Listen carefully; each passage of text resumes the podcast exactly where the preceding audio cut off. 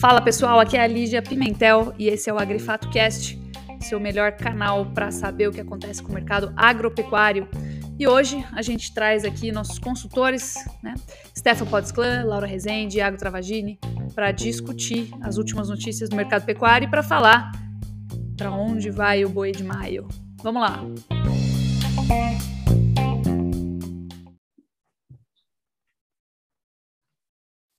Fala pessoal, sejam bem-vindos a mais um podcast. A gente tem algumas novidades interessantes, mas eu acho que o grande destaque do dia e da semana é a suspensão, por enquanto a gente, o que a gente sabe que é uma suspensão, né, é, das importações chinesas de carne bovina da planta da JBS de Mozarlândia, que hoje é a, a maior planta exportadora de carne bovina para a China do país. Então, é relevante a informação, né? Acho que, assim, para já acalmar os ânimos de, de antemão, já de cara, a gente pode dizer que o Brasil, como um todo, né, ele passa de 37 plantas habilitadas para 36. Não que a planta tenha perdido a habilitação, ela foi suspensa, mas a gente não está podendo é, continuar a exportação dessa planta. Então, assim, no âmbito nacional não muda muito, mas muda sim, obviamente, no âmbito regional. Quem vende aí para a planta provavelmente vai ver o prêmio do boi China sumir por uns dias ou até essa situação se regularizar. Mas isso trouxe uma especulação a mais para o mercado, já que a China já tinha retirado é, um pouco do valor aí pedido pela carne exportada, a gente já tinha sentido a China tirar um pouco o pé do acelerador no valor pago pela carne bovina. Então, esse mercado já estava especulado, a gente já sentia a bolsa querendo cair um pouco. Então, a gente veio para, é, primeiro, trazer esse, acho que esse esclarecimento mais importante, que é um problema regionalizado, mas que, na minha visão, né, então faz 15 anos que eu sou gestora de risco, é, na minha visão, é um alerta para a nossa dependência de China dentro da formação de preços domésticos e o risco que esse mercado imprime para a gente, né? Então, fazendo uma recapitulação aí é, rápida, mas eu acho que importante, em 2019 nós tivemos uma suspensão de um mês das exportações de carne bovina por um caso de EB atípica, né? Em 2020 a China acelerou, acelerou, do final de 2019 até janeiro de 2020 acelerou um monte, de repente desacelerou, a gente vê os preços saírem de 160 para 220 e voltarem para 170, ou seja, uma volatilidade extrema, né? Eles compram em ondas. Então, a partir do momento que eles são responsáveis por aproximadamente algo aí entre 15 e 20% de tudo que a gente produz, essas ondas, elas formam ondas de, de alta e de queda que elas imprimem o seu efeito sobre a formação de preços domésticos, então isso torna o preço do boi mais volátil e o risco maior. Em 2021, nós ficamos o último trimestre praticamente inteiro sem exportar carne bovina por conta de dois casos atípicos de EB. E agora, em 2022, o que, que pode acontecer? Eu não sei, mas que pode acontecer alguma coisa? Pode. Né? 2019, 20 e 21 contaram com eventos aí de é, diminuição abrupta ou até mesmo interrupção do fluxo exportador, e isso tem uma influência muito grande sobre a formação de preços domésticos, uma influência que a gente ainda não conhecia historicamente, porque é a primeira vez na história que a gente exporta mais de 30% da produção. Então, só para a gente fechar esse pacote aí introdutório, para falar sobre isso, estou trazendo aqui a Laura Rezende, o Iago Travagini, o Stefan Podsclan, para a gente discutir esse tema. Eu acho que ele é bem relevante ao longo dessa semana. Então, vamos lá. Iago, faça as honras aí, traga os números para a gente, o mago dos números aqui do boi. Boa Bem, tarde. Então, boa tarde, boa tarde, você está acompanhando. Boa tarde, né? Mas o pessoal assistiu aí à noite, então bom dia, boa noite para quem acompanha aí. É, bem, eu acho que é importante ressaltar alguns pontos aqui que a gente tem nesse momento para o boi gordo, né, para a exportação chinesa de carne bovina, exportação brasileira para a China de carne bovina. É um número impactante, acho que a, minha opinião vai muito em como você pontuou.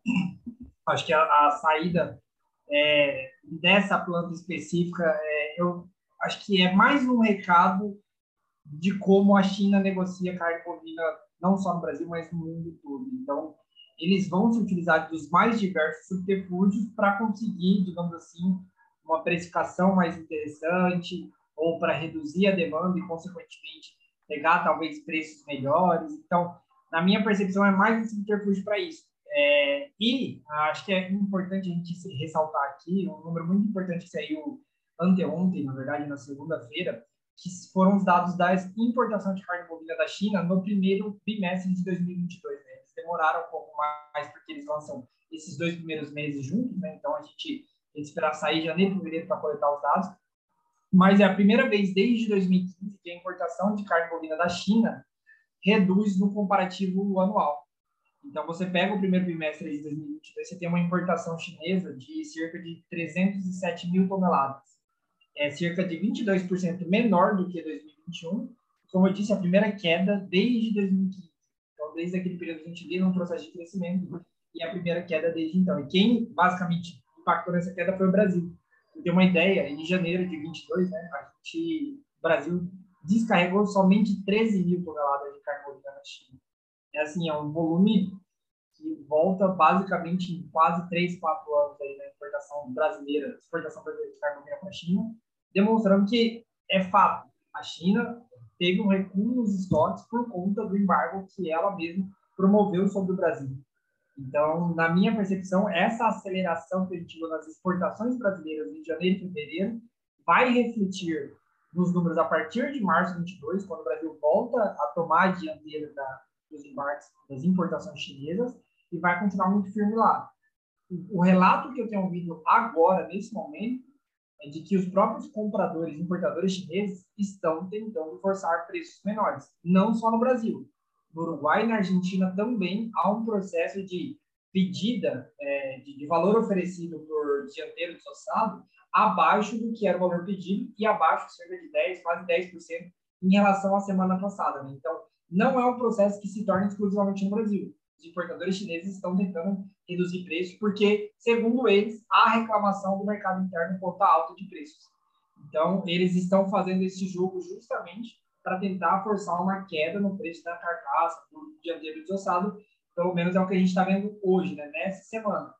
E aí é aquela coisa, a gente basta relembrar, né, os, chineses eles vêm em ondas, então eles vêm numa onda muito forte, depois eles reduzem, eles vão achar os mais diversos subterfúgios para tentar reduzir o preço ao máximo, seja por Covid, seja por problemas sanitários, seja por qualquer problema, acho que o que a gente tem como principal lição disso é essa, essa comercialização em onda que os chineses promovem.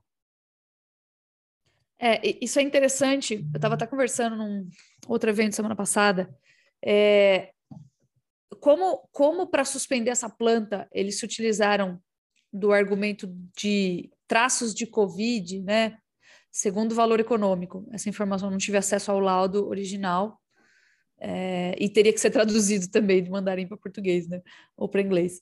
Mas assim, não tive acesso ao laudo e, e traduzido e me chamou muito a atenção, né, utilizar esse argumento do Covid. A gente sabe que eles têm uma política lá de Covid zero, mas esse argumento ele ficou bem enfraquecido, né, nos últimos tempos.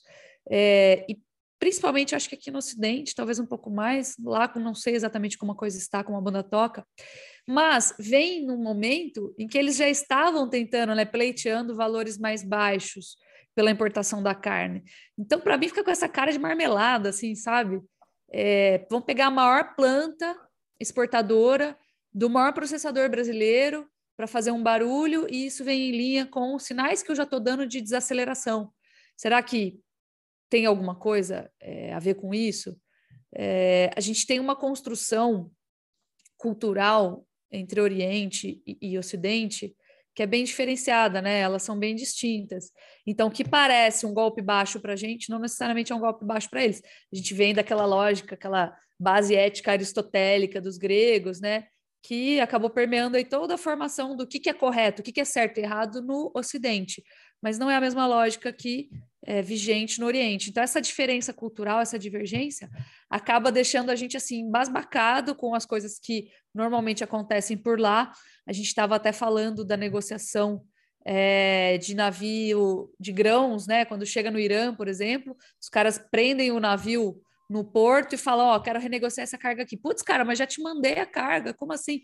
Então, essa lógica, ela não funciona muito bem para a gente, mas a gente precisa saber que ela acontece principalmente quando a gente negocia com a China. Então, para mim, ficou com cara de marmelada, assim, mas sendo marmelada ou não, não vai ter um tribunal que vai julgar isso, e o que acontece é que isso traz volatilidade, né?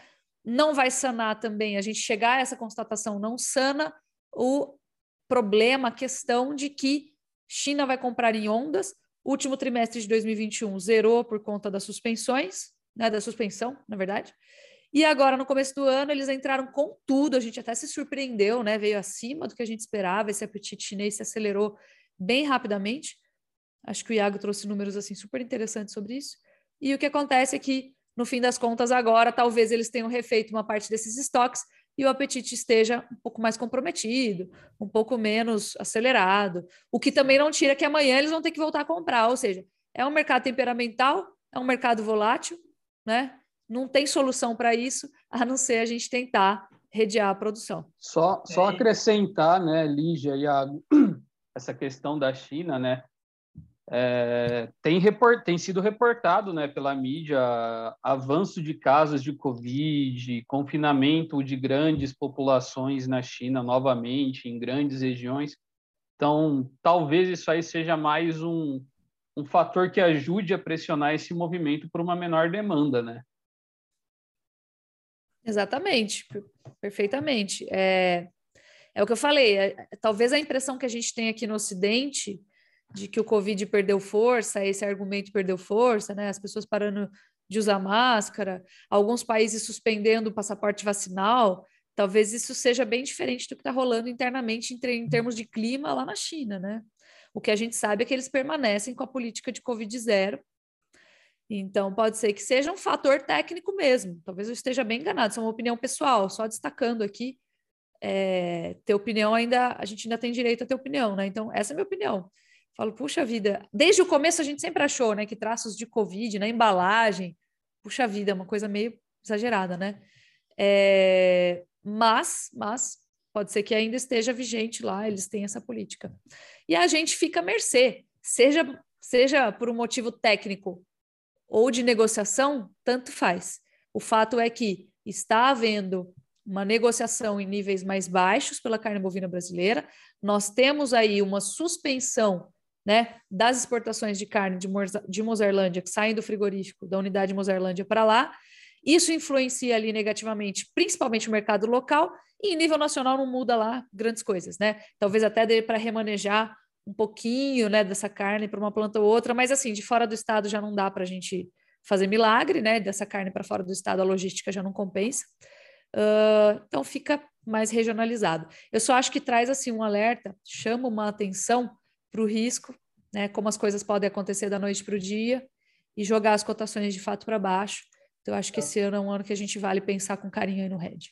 Exato, Lígia. Acho que assim, esse é um ponto, acho que a Laura vai deixar eu mentir. A gente, no dia 10, acho que dia 10 de março, no dia 14 e 15 de março, a gente soltou dois indicativos naquele momento. Acho que na reunião até da semana passada a gente falou sobre isso, sobre como o mercado estava menos volátil.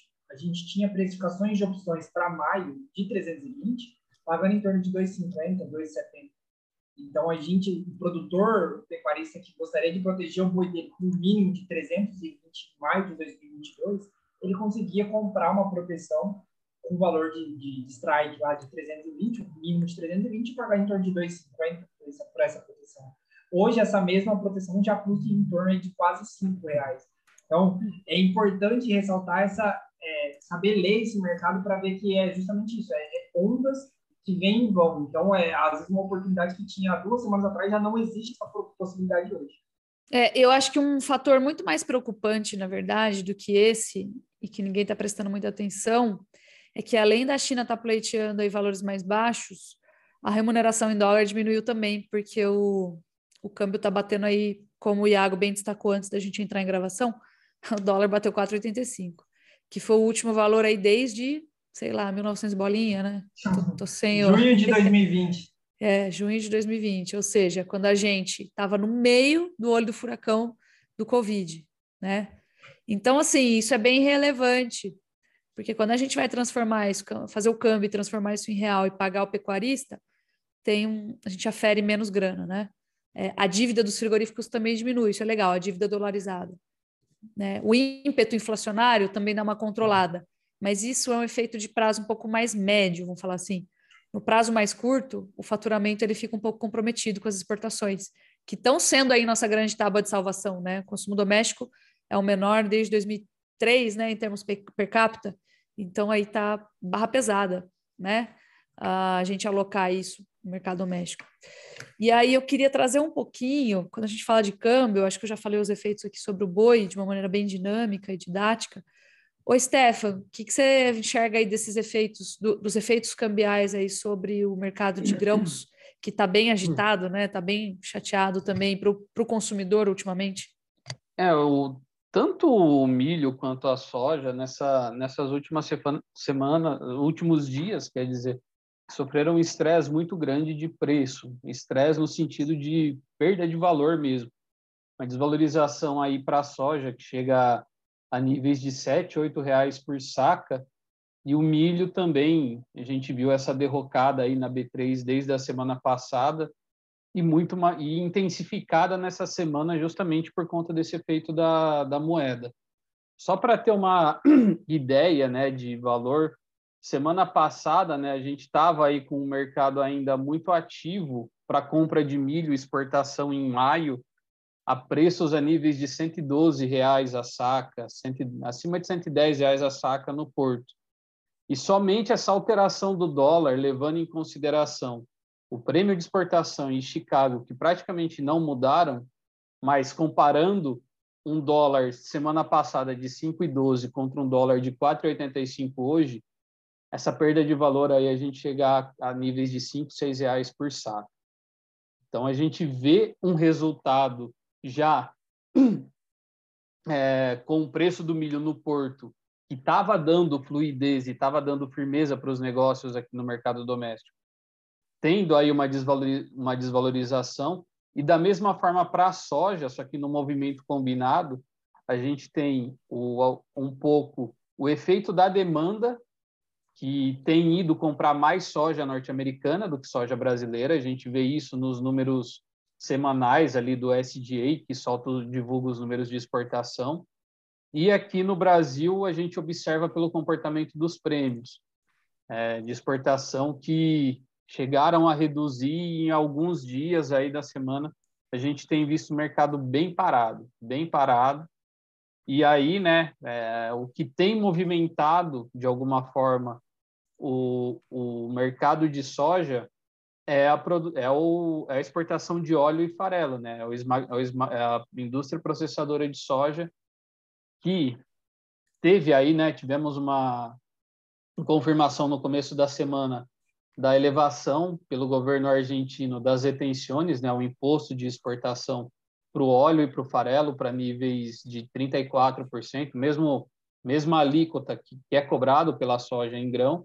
E aí a gente tem né, mais um reforçador da demanda internacional de óleo e farelo, que já estava forte aqui no Brasil, voltando, né, isso se intensificando e trazendo aí um, um ganho a mais para a indústria processadora, né? Que até então o mercado trabalhava com uma expectativa de que a de que a produção de óleo e farelo, que, a, que o processamento de soja esse ano ia ser maior em decorrência da utilização do B9, né, que era para ser B12 esse ano, que é a mistura do óleo de soja, do óleo vegetal no óleo diesel, a gente tem esse efeito internacional da demanda por farelo e por óleo, é, vamos dizer, é, trazendo uma situação inversa, né? Que a gente está tendo aí um estímulo para a indústria processadora. Pois é, cara, aí não traz alívio. É, é tá, tá hum. complicada a questão do, do insumo esse ano. Tá muito complicado. Sim. E, e, e a gente. Ah, fala. Isso, e para ponderar também, né? Ó, além dessa queda né, na, na contramão, do, essa queda nos preços na contramão que a gente vê para o mercado, está a questão do, de fertilizantes, que por hora a gente não tem uma sinalização aí clara de que os preços vão, pelo menos, parar de subir. E a gente tem visto um movimento contrário. Ainda olhando né, os efeitos da guerra na Ucrânia, é, que tem cerca de 30% do seu território tomado pela, pela Rússia, é, você tem um efeito sobre a área plantada da safra 22-23 na Ucrânia.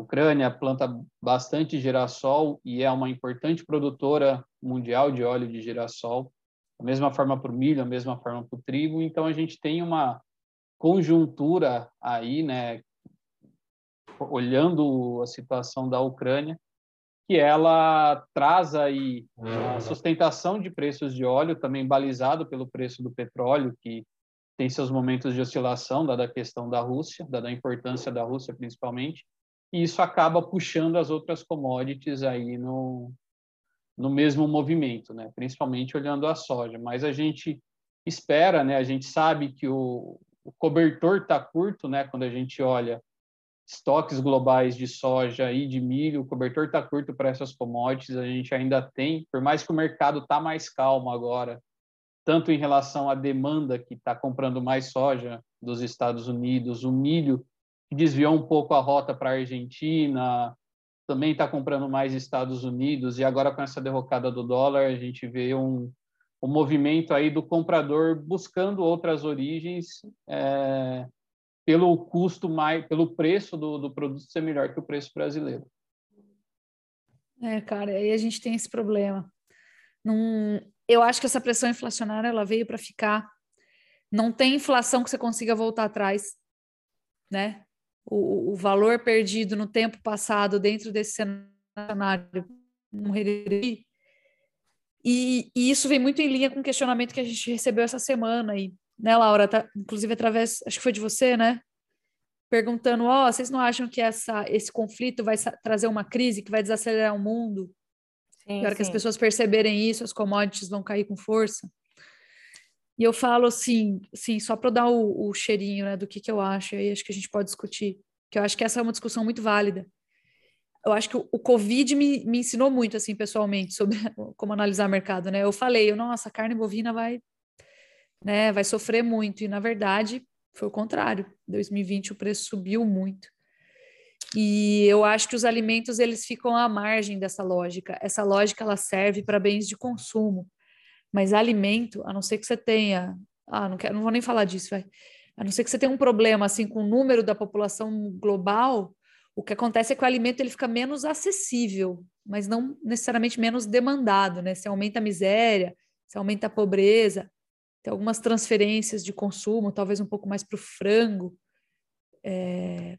Mas mesmo assim, eu acho que alimentos, como tudo, principalmente do milho, depende do milho, o milho tem uma dependência muito grande, as cadeias produtivas têm uma dependência muito grande do milho. A gente sabe que até garrafa PET é feita de milho, por exemplo, né?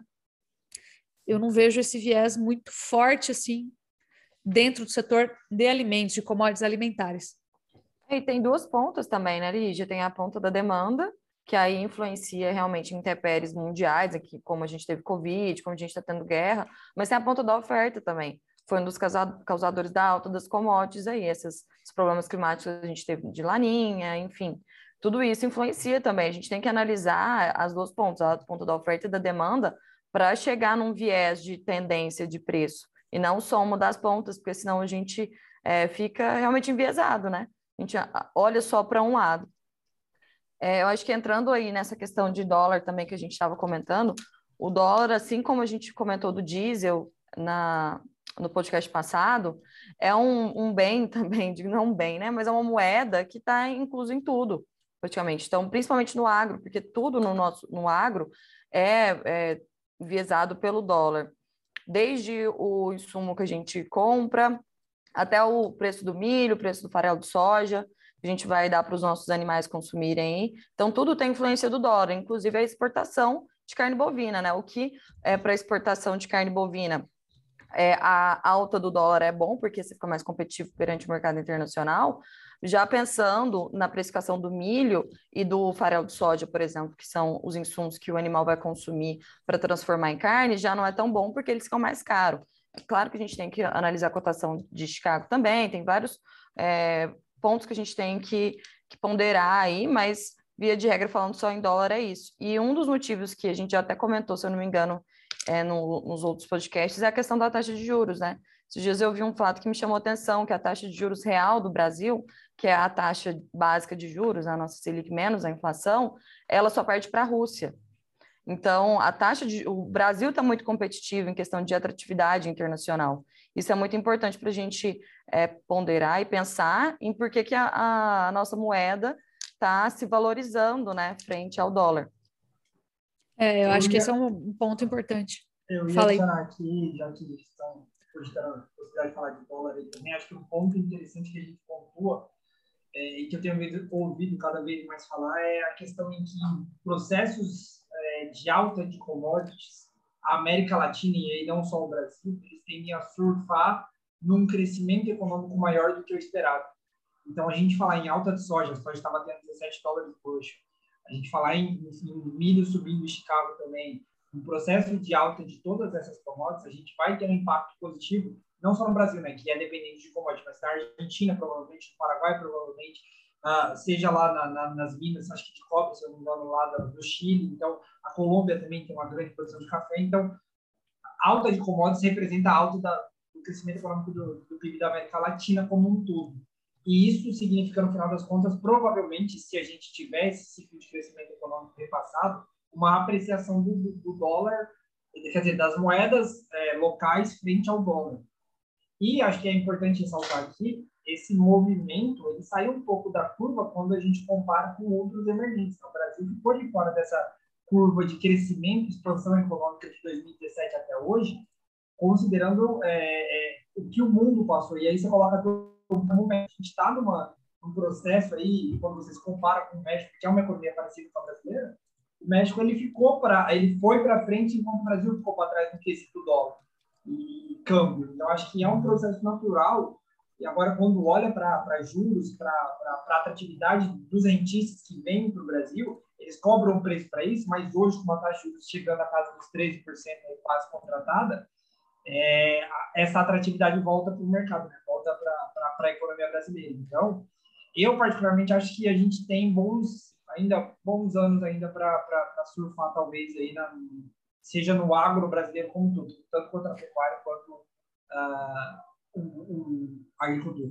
É, só reforçando o que o Iago fala, tem comprovação estatística, né? Tem uma correlação alta entre o crescimento do PIB brasileiro e alta do preço das commodities, principalmente alimentares, né? Então, isso é interessante a gente ressaltar. É um estudo que a gente já fez, depois a gente coloca na telinha aí para vocês também. Mas é só, só colocar em linha ali. Pega lá os dados do Banco Mundial de índice de commodity alimentar e o que acontece com o PIB brasileiro naquele ano que sobe, né? Ou cai. Tem uma correlação aí de quase 70%, 60 e tantos por cento. Uma correlação alta para índices que estão assim, tem uma formação muito diversa, principalmente o PIB, né? Então, fica aí é, em destaque esse ponto que eu acho bem, bem importante a gente lembrar, tá bom? É, é, novamente, não só para fazer o, o, a comparação, o Covid ele trouxe uma lição muito grande para mim, de maneira pessoal, que foi que eu achei que o mercado ia afundar, e de fato não afundou nada, ou seja, é aquele tal daquele cenário de Mad Max, né? Todo mundo para de consumir compra menos roupa. No, no caso, o pessoal começou a pedir mais em casa, né? Mas enfim, trouxe crise econômica, a gente sabe disso. Não é à toa que a gente tem um, um cenário de desemprego, principalmente hoje, refletindo isso. Mas ninguém parou de comer. Foram transferidos, né? Alguns consumos foram transferidos, mas ninguém parou de comer. E a gente, a gente deixou isso bem claro aí durante a crise do Covid. Então, não sei por que agora uma crise econômica de guerra no, no, na Europa Oriental não traria algo de diferente, né? Tá bom? No mais é isso, eu acho que o boi ele está entrando agora num. Só para a gente falar um pouquinho de curto prazo, acho que o boi está entrando agora num começo de cara de começo de safra, né? Uma cara de começo de safra, assim. É, apesar de a gente ainda ter pastagens judiadas, eu acho que já está dando um tempo bom de, de pluviosidade aí de chuvas. Por sinal, logo está saindo nosso relatório de clima para vocês acompanharem o efeito do clima é, nas principais regiões produtoras brasileiras e como isso reflete na produção de capim, tá bom? Futura. É, e eu acho que, cara, agora é um bom, um bom momento para a gente pensar em trava de boi, né? Vamos falar a verdade? Se a gente espera aí alta para o segundo semestre, sim, eu já falei aqui, a gente até já publicou um relatório específico sobre altas para o preço do boi em anos de eleição. Elas acontecem, elas têm reduzido de preço pelos motivos que a gente já destacou nesse material. Quem for assinante do Análise 360 Graus aí, por favor, acesse esse material, vale a pena. Na Escola de Mercado tem uma aula sobre isso, em que a gente traz a análise contextualizada para esse ano, mas é, tem que pensar quanto o consumidor consegue absorver, tá bom? Acho que esse é o ponto mais importante. Então, alta, a gente espera assim, em que, que, em que medida? Moderada, né? de 4,5% a 7%, vamos falar assim. Coloca aí um meio do caminho em 6, mais ou menos, né? Na minha visão, talvez o Iago tenha algo diferente para acrescentar. Mas eu tô achando que agora é cara de safra, tá num ponto bom para a gente começar a travar o boi. Ah, mas não tá no preço que eu quero. Cara, nada tá no preço que você quer, entendeu? Vai comprar, vai abastecer o carro aí, você vai achar a mesma coisa. Então não tem milagre, né? Esse era o ponto que eu queria colocar, eu acho. Eu estou destacando bastante o Red, porque eu acho que esse alerta da suspensão aí de, de, de Mozarlândia traz à tona novamente coisas imprevisíveis que acontecem e depois que aconteceu, já foi o boi com a corda, né? Não tem como chorar o leite derramado, não adianta. Beleza? Concordo, é, eu acho que o único ponto é que, como se destacou, e acho que é, a gente às vezes fica nessa dicotomia entre o que é o longo e o que é o curto. É, eu só ressaltaria o ponto do maio. Eu acho que o maio ainda pode ser que ele venha mais abaixo antes dele voltar e a gente caminhar para aquele sazonalidade de preço futuro e, consequentemente, eleição. Para liquidação, mas... né? Exato, exato. Então, eu acho, particularmente, que o maio talvez é, venha mais abaixo e aí, consequentemente, a gente venha com um outubro mais forte, aí subindo. Não me surpreenderia subir 7% do plano de eleição, ano de Copa do Mundo. Tudo isso, em teoria, a gente teria um, uma sazonalidade ainda pesando sobre o boi Então, na minha opinião, sim, faz sentido, mas eu peso sobre esse maio. Esse maio e esse junho são meses que me dão um receio e fazem a gente aqui, como caso de análise, pensar muito em rede desses meses específicos. Ó, oh, só fazendo uma comparação, nós estamos hoje com o boi CPEA São Paulo 349, para ser justa, 349,10, de acordo com a última cotação, né, do dia 22. A gente está gravando esse podcast agora na quarta-feira, dia 23. Então, se você estiver ouvindo no dia 24, dia 25, faça os ajustes aí na sua cabeça necessários, tá? E quando a gente olha a última cotação aqui, ó, que eu tenho na minha tela, se eu estiver desatualizada, por favor, alguém me corrija que eu estou com o profit fechado aqui. Mas no parcial aqui do dia estava 328,55 para o maio, tá? E outubro em 337,80. Esse outubro eu estou achando que no final ele corrige um pouco para cima e o maio já caiu bem. Pode cair mais antes de chegar aí a se, sei lá, vamos falar que ele liquida nos 330 mais ou menos, 333. Estou colocando mais ou menos nessa casa aí, ou seja, uma queda moderada daqui até maio, né? Considerando que as exportações ainda estão indo bem. Isso pode mudar aí se a gente tiver novidades amanhã, tá bom? Mais 333 para 328, vamos lá, né, gente? Dá para travar uma parte, porque se acontecer qualquer tragédia, para vir para 315, é um tiro. O mercado está muito volátil, ele oscila muito rápido. E o mercado interno não aguenta. Pelo menos a gente nem discute muito mais o mercado interno, porque a gente já sabe o terrorismo, digamos assim, que é falar de mercado interno no Brasil hoje. Pois é, se a gente tiver um problema com China amanhã, e olha, bate na madeira, é óbvio que é uma coisa que a gente não quer. Óbvio que a gente quer o desenvolvimento da pecuária, quando os preços sobem, a gente ganha junto, nosso mercado todo se desenvolve, né? Mas, sendo realistas, a China leva aí mais ou menos vai, algo entre 15% e 20% de tudo que a gente produz. Então, tem um efeito negativo sobre os preços se a China sair amanhã. Então, para se proteger contra esse grande problema que pode acontecer, o que, que a gente faz? A gente trava aí os preços, pelo menos o custo de produção, né? O equivalente ao custo de produção, tá? Para não se ver aí maus lençóis, tá bom? Acho que é isso. Esse é outubro que eu tô achando que deu uma batida meio exagerada, hein? Vou fazer um comentário aqui de, de Galvão Bueno, por achismo, mas, cara, para mim teria que ser mais alto do que o que a gente tem hoje. Teria que mostrar um ágio aí para o segundo semestre, tá bom? Chamando atenção bueno, aí. Segura o coração. é, segura. Aguenta. Aguenta coração? Eu não sei, eu não assisto futebol. Né? tá bom. Beleza, gente. Vamos que vamos? Vamos. Vamos que vamos. Semana, Semana promete. Valeu. Bom trabalho, pessoal. Bom trabalho.